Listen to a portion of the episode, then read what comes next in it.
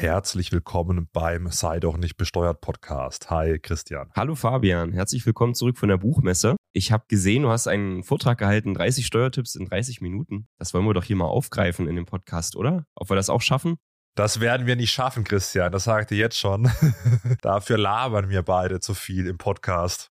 Wir werden ja sehen, aber ich glaube, die, wir sollten uns mal zumindest zehn Tipps vornehmen. Ja, sollen wir mal, okay, machen wir mal zehn Tipps in 30 Minuten. Das ist, glaube ich, realistischer, vor allem wenn wir uns noch verquatschen. Das war auf der Buchmesse schon ein Ritt. Kam dann auch so gegen Ende kam dann auch einer, weil ich irgendwie äh, schon bei Minute 28 war, bei irgendwie Tipp 26.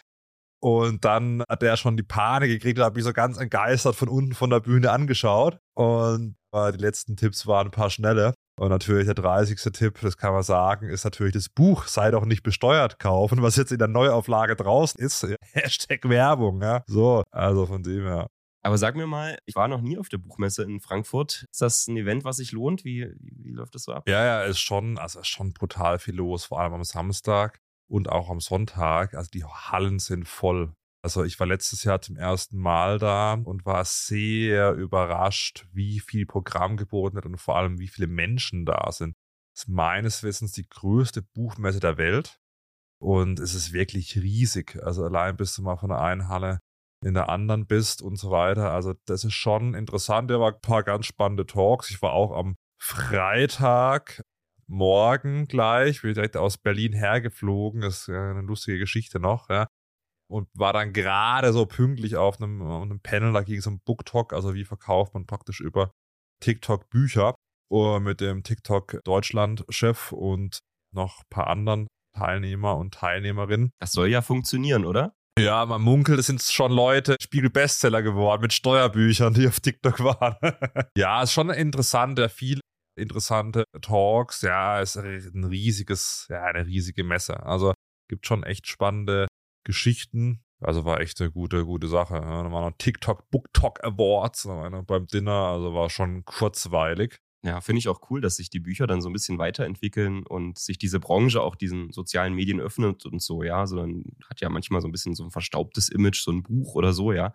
Aber das äh, scheint ja dann so zu sein, dass die da schon mit der Zeit gehen, die Verlage auch, oder? Bleibt ja auch nichts anderes. Ja, sie müssen mit der Zeit gehen und der Einfluss auch von sozialen Netzwerken ist enorm, ja. Also diejenigen, die ein Buch kaufen, bei den 16- bis 29-Jährigen, die kauften vor fünf Jahren noch im Durchschnitt 9,4 Bücher pro Jahr und jetzt sind es 11,7 Exemplare pro Jahr. Vor allem die gedruckte Variante, das war ganz lustig bei dem Panel. Klar, beim TikTok-Panel, da waren auch relativ viele Junge dabei. Und dann wurde so in die Runde gefragt in diesem Saal, wer kauft denn wenn er ein Buch kauft, die digitale Variante. Und dann haben irgendwie so, was weiß ich, 10 Prozent, wenn überhaupt, gestreckt. Und dann 90 Prozent haben dann gestreckt, als, als gefragt wurde, wer kauft denn die gedruckte, papierhafte Variante. Das ist schon ganz interessant. Und da waren zum Teil, also wie alt waren die da? Vielleicht 18 oder so, also im Schnitt. Also das war schon ganz, ganz interessant. Ja, das hätte ich jetzt auch nicht gedacht. Ich persönlich kaufe alles nur digital. Na, ich bin froh, dass ich angekommen bin, nachdem die Lufthansa mein Gepäck verschlammt hat. Äh, normalerweise fahre ich immer schön mit der Bahn, aber es zeitlich hat noch einen Termin in Berlin, einen Termin in Frankfurt und so weiter. Da hat es nicht geklappt. Und kam ich da in Berlin an, war erstmal mein Gepäck weg. Da konnte ich meinen eigentlichen Flug am Donnerstag zur Buchmesse nicht nehmen und bin dann Freitagmorgen hingeflogen. Ja, und ist ja bei dir wichtig, dass du deine Sachen trägst, die, mit denen man dich wiedererkennt, oder? Das, also deine Bomberjacke und so, die darf ja eigentlich nicht fehlen. Was hast du denn da gemacht? Ja, ich habe dann halt innerhalb von Berlin dann mir jemanden gesucht, dass wir waschen können. okay. Aber da, da sehe ich immer wieder die, die Tipps da auch auf TikTok, dass man doch in sein Gepäck so ein AirTag reinpacken soll. Ja, ja, ja, aber es bringt halt nichts. Da, da, die wussten schon, wo der Koffer war, nämlich noch in Frankfurt am Flughafen. Von dem her, also die Info hatte ich schon. hat, hat aber nichts gebracht. Aber lass uns mal, bevor wir uns verquatschen. Ist gut, dass wir keine 30 Steuertipps in 30 Minuten gemacht haben. Das habe ich schon befürchtet, dass wir das nicht hinbekommen. Ja fünf Minuten sind schon weg, ja. Lass uns mal doch zehn Steuertipps in 30 Minuten machen. Wir könnten ja so eine Serie machen, dass wir dann die nächste Woche nochmal zehn und die übernächste Woche dann nochmal zehn. Da haben wir mal einen Buchmessenvortrag, vielleicht auch ein bisschen inhaltsreicher, weil klar, 30 Tipps in 30 Minuten, da kann man jetzt nicht die Welt erklären. Aber lass uns mal starten mit, ja, Tipp Nummer eins war in meinem Vortrag, man kann 1040 Euro im Minijob verdienen. Wie geht das denn? Minijobs sind doch nur 520.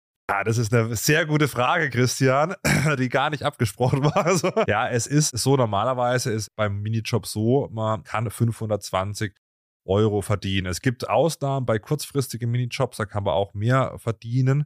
Aber jetzt bleiben wir beim ganz normalen, standardmäßigen Minijob.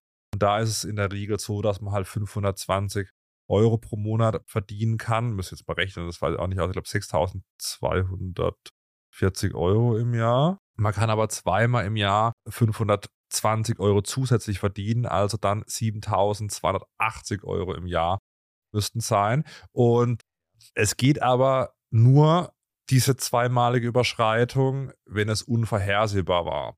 Hast du mal ein Beispiel? Krankheitsvertretung. Also was weiß ich, sind zwei Minijobber im, im Betrieb und der eine ist krank ja, und das war halt nicht absehbar und der Chef sagt, komm, zahl dich schon, war die Chefin und aber dafür musst du kommen und übernimmst halt bei den Monat von, von dem anderen Minijobber, dann ist es eben so, dass man das machen kann, 1040 Euro verdienen darf. Früher war es sogar noch mehr. Da gab es jetzt keine fixe Monatsgrenze, aber seit diesem Jahr ist es bei 1040 Euro. Als Doppelte kann man verdienen, aber immer noch gut. Aber wie gesagt, nur zweimal im Jahr und nur, wenn es unvorhersehbar war. Wenn jetzt die irgendwie die Kollegin in Urlaub geht, ähm, dann kann man das nicht übernehmen, weil das war vorhersehbar. Aber die Minijobs, das sollte man vielleicht nochmal sagen, das ist ja echt eigentlich eine ganz coole Sache, weil das Geld, diese 520 Euro ja wirklich eins zu eins bei den Mitarbeitern ankommt oder dann, wenn es unvorhersehbar ist, sogar die 1040 Euro. Und äh, das ist natürlich ein super cooler Deal, gerade im Vergleich zu normalem Gehalt, wo ja die Abgabenquote, je nachdem, wie viel man verdient, mindestens mal so bei 30 Prozent liegt und schnell bei 40. Das ist natürlich insofern schon interessant und ich erlebe es auch immer wieder, dass mal jetzt bei Unternehmen die Mitarbeiter dann sagen, ja, ich will meine Stunden hier bei dir reduzieren und mache lieber noch irgendwo einen Minijob zusätzlich, weil das natürlich viel lukrativer für mich ist, ne? wenn man vielleicht irgendwo sogar sich gut im Job engagiert und dann eine Gehaltserhöhung bekommen kann, ist es eigentlich für den Mitarbeiter besser, die auszuschlagen und eher zu sagen, komm, reduziere meine Stunden von 40 auf 30 und ich mache hier irgendwo noch an der Tanke einen Minijob jetzt mal so übertrieben gesagt, da stehen die auf jeden Fall besser bei da. Das ist eigentlich natürlich schlau dann als Mitarbeiter, aber jetzt so von den Anreizen, die man da so schafft, ist das eigentlich nicht so toll. Ja, insofern nochmal eine kleine Kritik an die hohe Steuer- und Abgabenlast hier bei uns. Ja, und dann ist ja die oft das Argument, was ich oft bei Social Media lese, ja, aber da zahlt man nicht in die Rentenversicherung ein. Aber da ist Punkt eins, man kann einzahlen. Und Punkt zwei ist natürlich, was ist in 30 Jahren noch bei der deutschen Rentenversicherung zu holen. Also ich würde jetzt, ich würde jetzt nicht, nicht auf irgendwie in 30 Jahren meine Rente optimieren, sondern schauen, dass ich vielleicht das Geld, was ich mehr verdiene, irgendwie anlege. Ich denke, da hat man, hat man mehr davon eigentlich traurig, wenn man das so sieht, gell, dass irgendwie man macht einen Job und, und reduziert da, um dann einen anderen Job zu machen, wo man dann eben das steuerfrei bekommt. Naja, also was man vielleicht auch noch sagen muss, es ist zwar steuern- und abgabenfrei, der Minijob, aber nur für den Arbeitnehmer, ja. So, der Arbeitgeber muss da Sozialabgaben zahlen.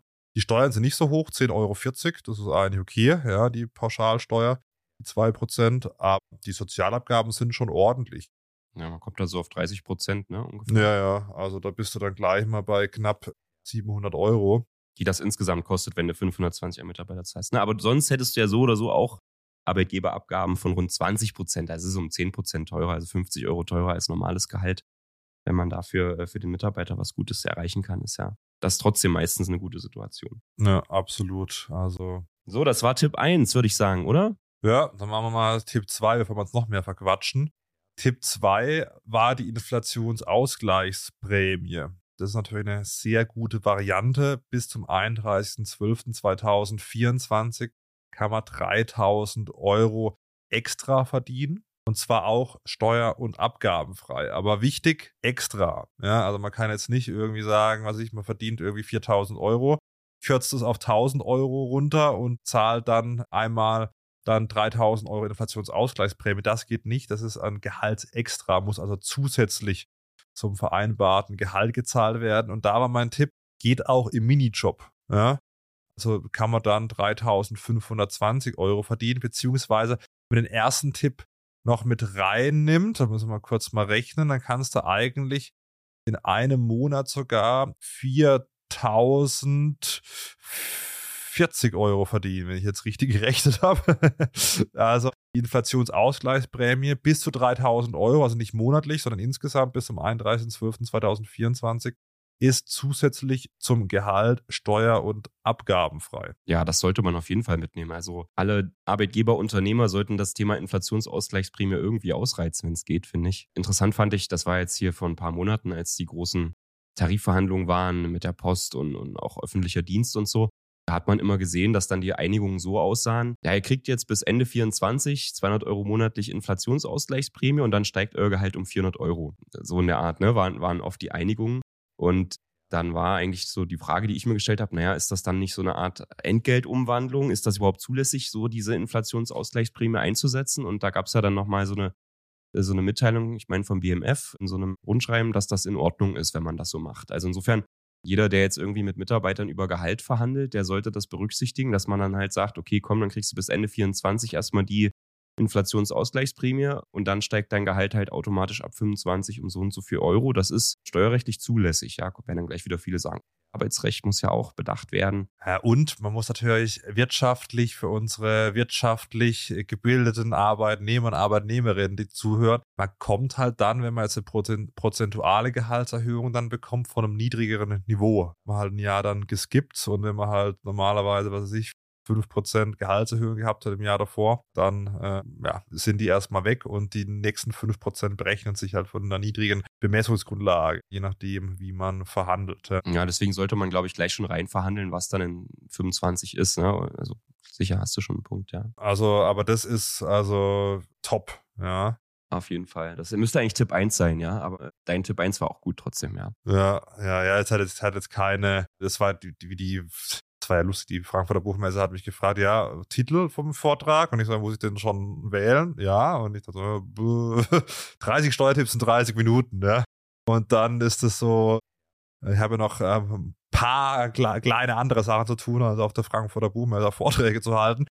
Äh, das hat jetzt keine, also hat jetzt keine Relevanz in der Antwort. Der wichtigste Tipp natürlich das Buch kaufen, der schon am Ende.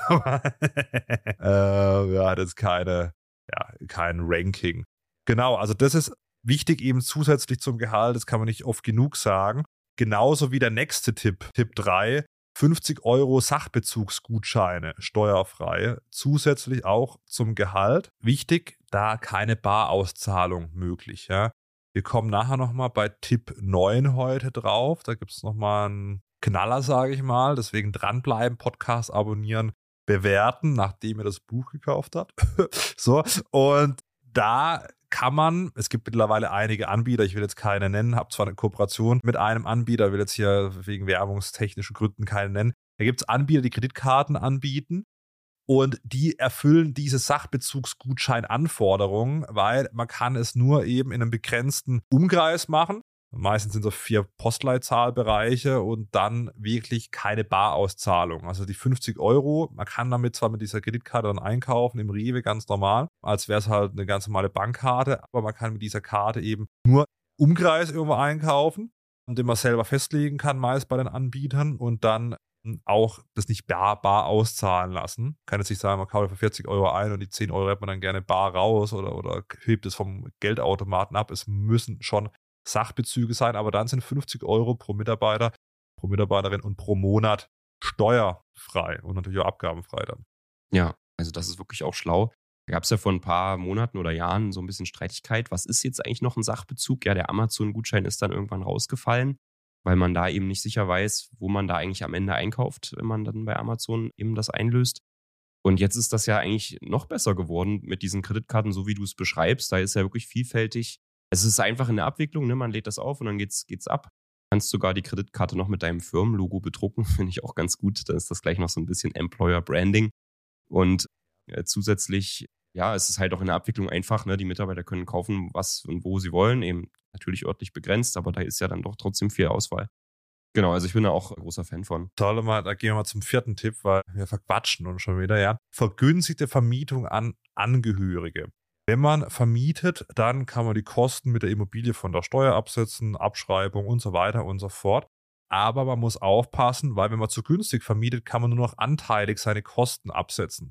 Und jetzt ist es ja gerade so, wenn man Bruder, Schwester, Papa, Mama vermietet, dann ist man ja sehr geneigt, günstiger als den Marktpreis zu vermieten. Aber da gibt es zwei Grenzen. Also man kann relativ weit runtergehen, bis zu also 66 Prozent der ortsüblichen Miete. Wenn man die nur verlangt, dann kann man die Kosten sicher von der Steuer absetzen, auch wenn man eben da ordentlich günstiger um ein Drittel vermietet. Man kann noch weiter runtergehen auf 50 Prozent, also nur die Hälfte der Miete verlangen, aber ja, dann brauche ich schon eine Totalüberschussprognose, muss also dem Finanzamt nachweisen, dass ich trotzdem einen Überschuss mache langfristig mit der Immobilie, wenn ich die vermiete.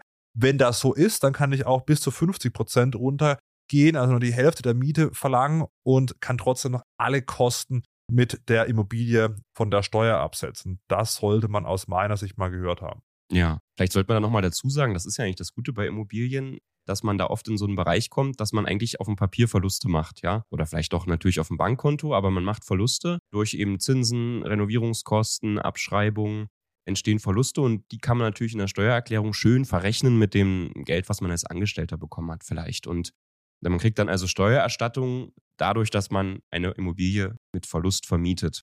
Und da könnte man jetzt sagen, hm, hat das Finanzamt nicht was dagegen?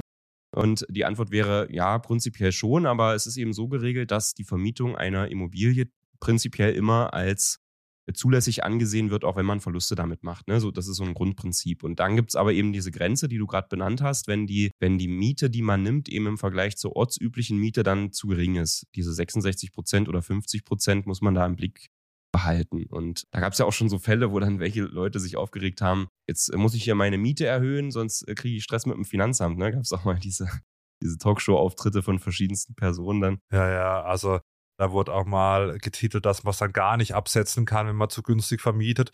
Aber das ist auch nicht so. Also wenn ich halt was weiß ich, dann günstiger als 50 Prozent vermiete, kann ich immer noch den entgeltlichen Teil, kann ich dann immer noch von der, von der Steuer absetzen. Also es ist ja nicht so, dass es komplett wegfällt und man gar nichts mehr absetzen kann. Und so wird es oft dargestellt. Gerade nächstes Jahr steigt ja die Abschreibung dann für Neubauten. Also, Fabian, kannst du deiner Oma ein Haus bauen und das dann günstig an sie vermieten? Ich glaube, die, die, die hat, glaube keinen Bock, da auszuziehen, wo sie wohnt.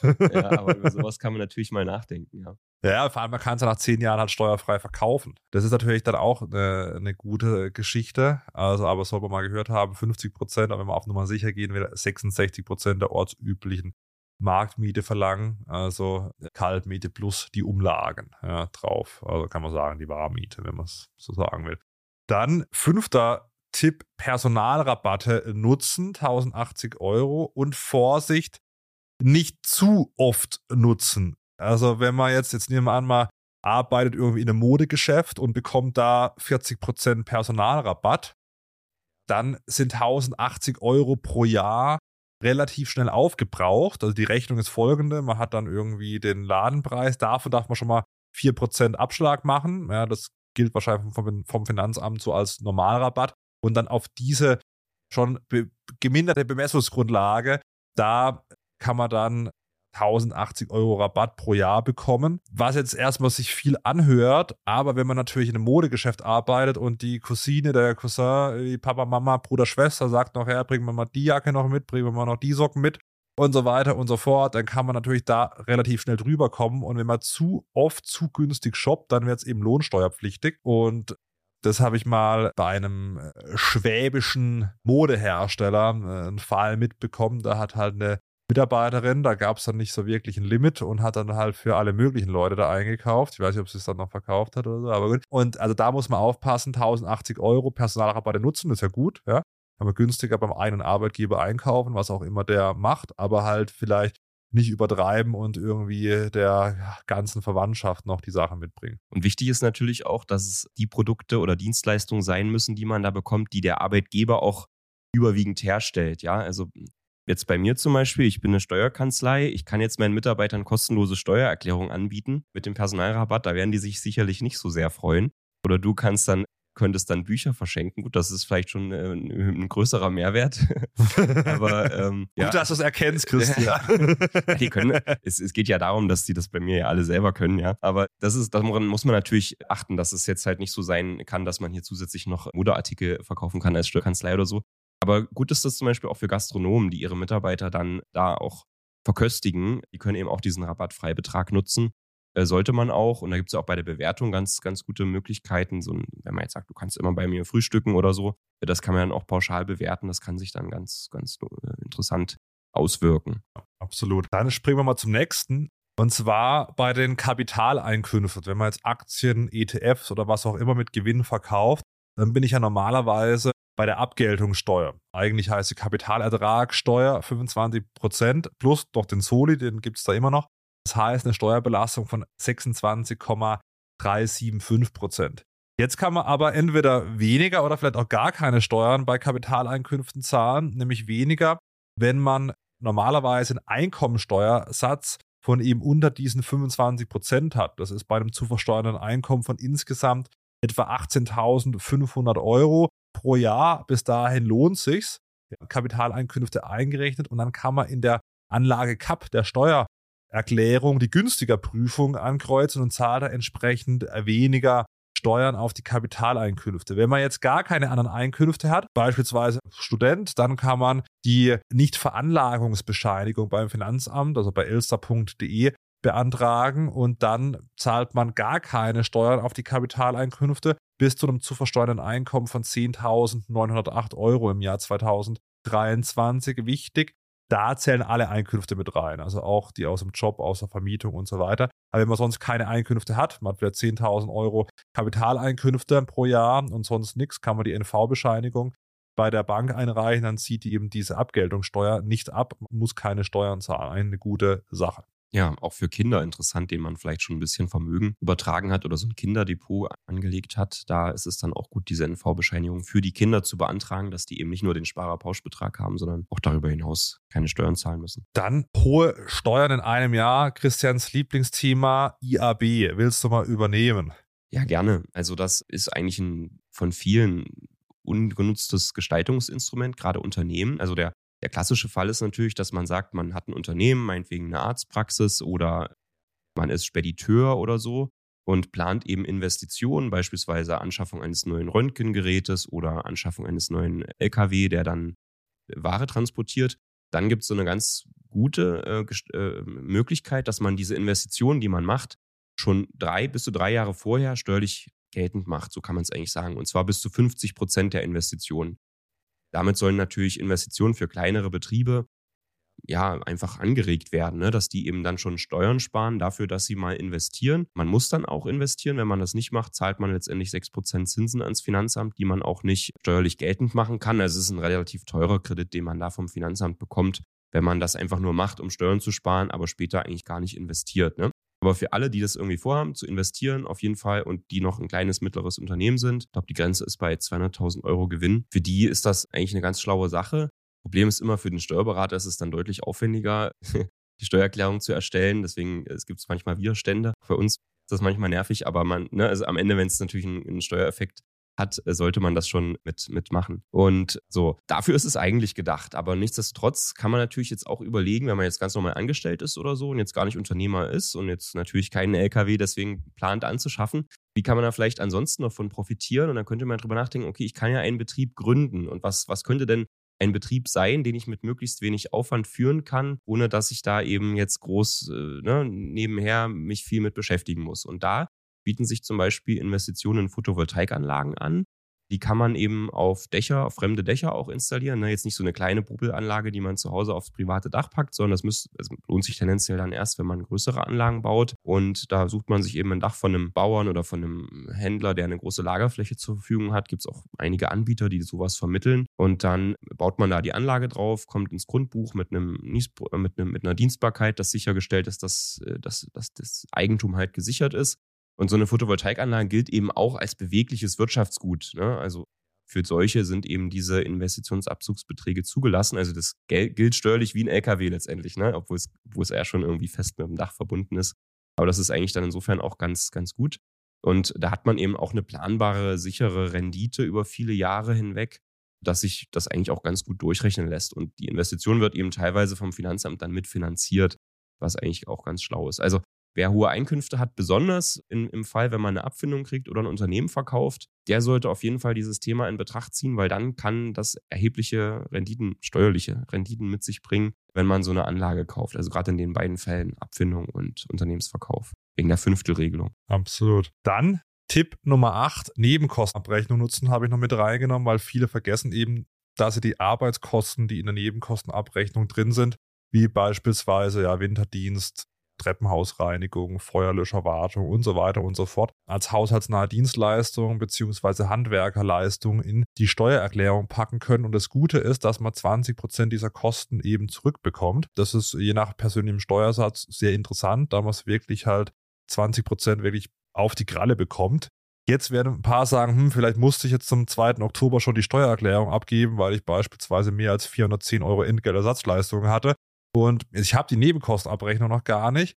Dabei helfen sich die Steuerkanzleien meistens dann, dass sie die Vorjahreswerte einsetzen. Wenn man natürlich umgezogen ist, dann ist es eher schlecht, aber man kann diese Nebenkostenabrechnung nachreichen. Sogar wenn der Bestand, Bescheid bestandskräftig ist, muss dieser geändert werden. Äh, ich wollte noch ergänzen, dass die dass es auch so eine Verwaltungsanweisung äh, gibt, dass man äh, die immer die Nebenkostenabrechnung vom Vorjahr nutzen kann, wenn man dann immer bei diesem Rhythmus bleibt. Ne? Ich meine, das ist dann auch okay. Dann ähm, Sachbezüge. Wir haben jetzt schon die 50 Euro Sachbezüge pro Monat genannt, aber es gibt auch die Möglichkeit, bis zu 10.000 Euro pro Jahr Sachbezüge zur Verfügung zu stellen. Die Frage ist eben, welcher Arbeitgeber macht das, weil ich muss dann erstmal, meistens dann auch wieder über eine Kreditkarte, aber ich muss dann nicht nur die 10.000 Euro als Arbeitgeber bezahlen, sondern auch eine Pauschalsteuer von 30 Prozent plus anteilige Kirchensteuer plus Soli sind wir bei einer Steuerbelastung von 33,75 Prozent. Da braucht man schon einen wohlwollenden Arbeitgeber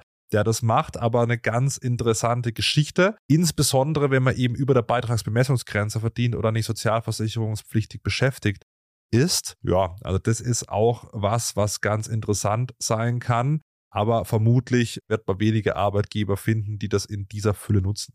Ja, also wer es nutzen auf jeden Fall sollte, ist jeder Geschäftsführer, der bei seiner eigenen GmbH angestellt ist. Also wer das nicht nutzt, ist eigentlich doof, weil am Ende sparst du ja, ne, du kannst dann diese 10.000 Euro und diese Pauschalsteuer von 3.375 Euro, also kannst 13.375 Euro bei deiner GmbH dann als Personalkosten ansetzen und hast dafür, ne, sparst dann natürlich bei der GmbH entsprechend Steuern und hast dafür eben 10.000 Euro steuerfrei rausgenommen in Form dieser Sachbezüge, was ja auch ganz charmant ist, wenn man wieder diese Karte nutzt, über die wir vorher gesprochen haben. Also in dem Fall lohnt sich auf jeden Fall und natürlich auch, wenn man ansonsten Mitarbeiter hat, die über der Beitragsbemessungsgrenze verdienen. Das ist ja so diese, ich glaube, das sind 5000 Euro bei der Krankenversicherung und 7300 Euro bei der Rentenversicherung dann kann sich natürlich auch lohnen, weil bis dahin würde man zusätzlich zu dieser Steuer, die wir gerade genannt haben, diese 30 Prozent oder 33,75 Prozent noch Krankenversicherung und Altersvorsorgebeiträge zahlen. Und dann macht es ja nicht mehr so viel Spaß, dieser, dieser, diese 10.000 Euro aber wenn man über diese Grenzen drüber ist und dann eh keine solche Beiträge mehr zahlt, dann ist auch interessant für ganz normale Angestellte.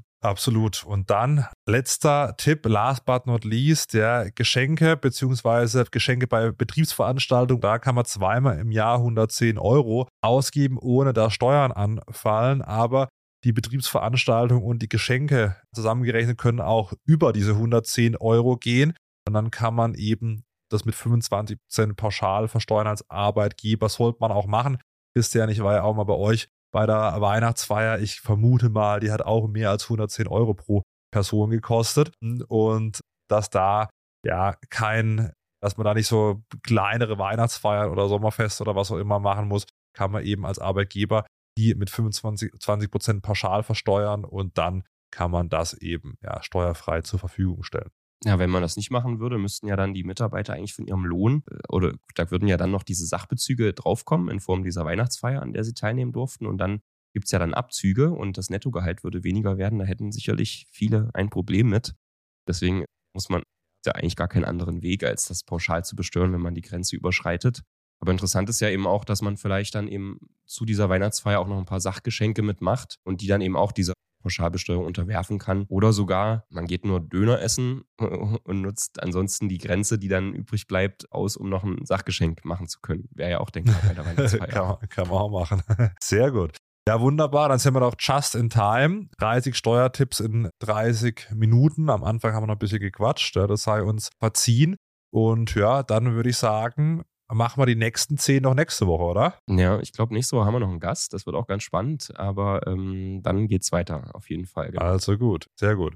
Wunderbar. Also, wer es nicht verpassen will, gerne abonnieren, Bewertung dalassen und dann sieht man sich nächste Woche, Christian. Liebe Grüße aus Freiburg nach Halle. Schöne Grüße zurück, ja. Ciao. Ciao, ciao.